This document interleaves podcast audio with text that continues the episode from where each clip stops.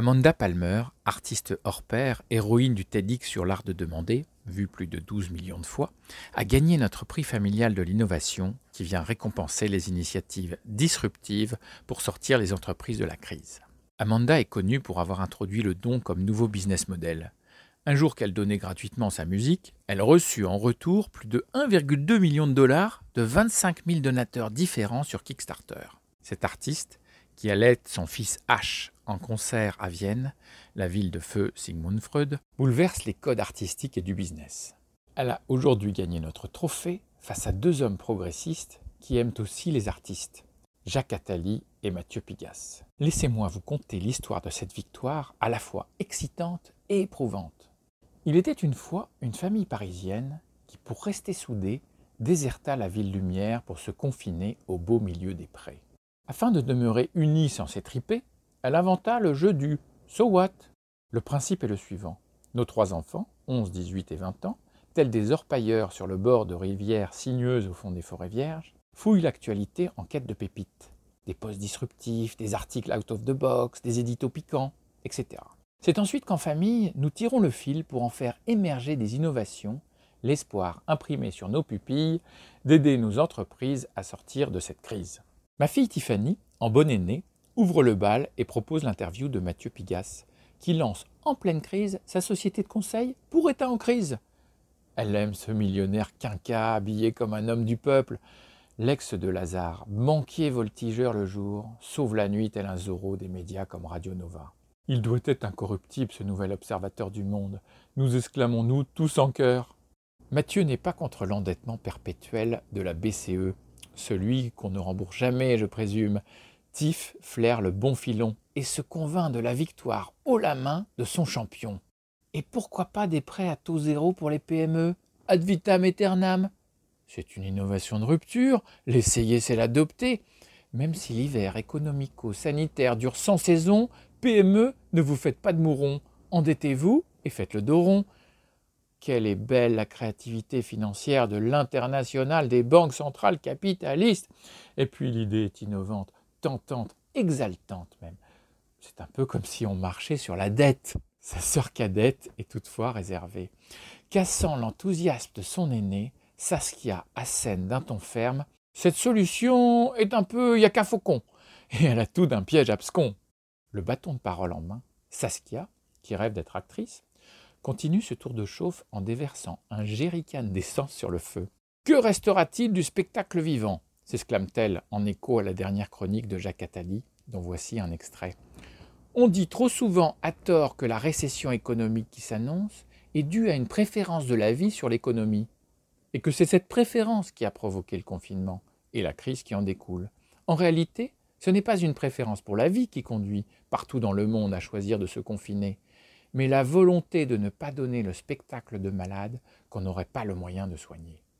Mazette, Jacques n'y va pas par quatre chemins. On l'adore ou on le déteste, ce coquin. Mais il a le mérite d'oser écrire bien haut dans ses éditos ce que beaucoup n'osent même pas penser tout bas. Tout est une affaire d'image. Il faut dire qu'à peine sorti de la puberté, il conseillait déjà le président des Français. Le processus de pétage de plomb nécessaire à l'idéation est relancé. Tiffany pète d'ailleurs un câble. Ça sous-entend quoi cette distinction? Et Saskia lui répond tu es trop sensible, Tiffany. Ça doit venir de papa. Je te rappelle qu'il faut bien mourir de quelque chose. Ainsi va le karma. Et n'oublie pas que je positive pour m'attirer les bonnes lois de l'attraction. On n'a évité que des morts prématurées. En se prenant pour les grands Manitou de l'univers, à tout interférer, on va le payer. Jacques nous dit subtilement que l'art vivant est l'essence de la vie, un essentiel, pas un accessoire. À quoi bon survivre confiné, si c'est pour ne plus vivre en vrai? Nos limites. Bravant l'improbable, car tout est imaginable, elle conclut. Pour trouver le bon filon, il faut s'inspirer d'extrême onction. Il y aura des fermetures durables avec cette crise. Il faut accompagner la fin de sites, d'époques, d'équipes, pour que leur dernier jour soit une apothéose et non une sinistrose. Quel brio Mais ce rituel familial quasi managérial part douloureusement en live. Ma femme insiste pour inclure le fiston dans la réflexion. Et toi, Clovis, qu'est-ce qui t'inspire? Lui qui sort les yeux exaltés du concert de Travis Scott sur la scène de Fortnite, qui aura réuni plus de 12 millions de gamers, répond Jacques, au lieu de faire payer la gratuité, devrait donner. Moi, c'est le post d'Amanda sur Insta, où elle écrit sur sa main If art has ever helped you, help artist now, qui me plaît. C'est très cash de demander aussi simplement du cash. Elle ose demander sans quémander. Elle montre qu'on peut aimer donner sans ressentir de la pitié, et recevoir sans se sentir minable. Oh my god, je suis fier de mon rejeton. Presque douze ans et déjà les idées de son père. Il faut en profiter. Dans peu de temps, il me trouvera peut-être dépassé ou trop sentimental. Heureux d'attirer l'attention, il surenchérit. Amanda va faire se retourner Jean de La Fontaine dans sa tombe, lui qui n'a pas arrêté de nous dire que la cigale et la fourmi étaient ennemis pour la vie, qu'il fallait choisir entre vivre heureux une saison ou se réjouir de durer tristement. Le poète aurait eu du mal à expliquer comment Amanda la cigale a pu trouver quinze mille fourmis enchantées de la financer chaque mois pour l'écouter hiver comme été.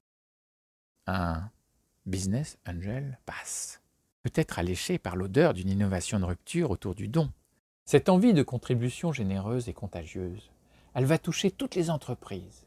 Leurs élans de bonté lors du confinement, visibles chaque soir sur BFM TV, vont se transformer hors caméra de nouveaux soutiens envers leurs fournisseurs. Leur mettre la tête sous l'eau, le couteau sous la gorge ou les genoux à terre feront partie des lois du passé à jamais oubliées. Les success fees vont se généraliser pour aligner les intérêts. Les délais de paiement se réduire durablement, non par pitié, mais pour bâtir des relations de qualité. Par son poste, Amanda a déclenché cet espoir communicatif et a gagné notre challenge. And so what?